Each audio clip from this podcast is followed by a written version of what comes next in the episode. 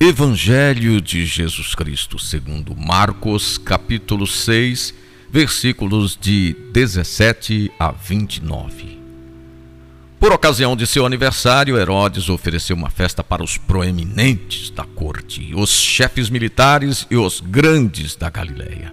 A filha de Herodíades entrou e dançou, agradando a Herodes. O rei então disse à moça: Pede-me o que quiseres e eu te darei.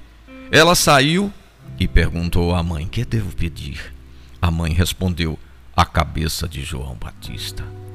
Imediatamente mandou um carrasco cortar e trazer a cabeça de João.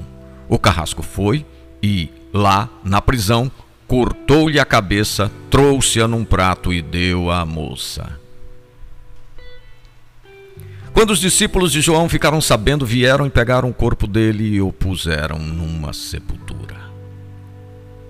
Cada um de nós tem uma escala de valores, na teoria e na prática.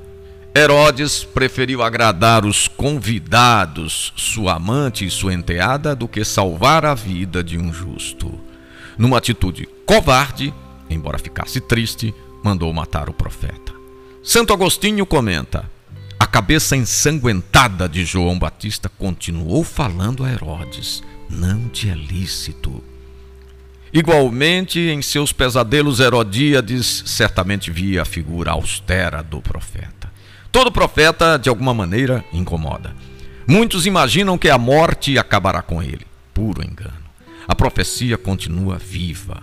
Ao sepultar o corpo de João Batista, seus discípulos mostram a determinação de continuar sua obra. O martírio de João prenuncia o martírio do próprio Jesus. Proposta do dia: testemunhar Jesus pela vida e pelas obras.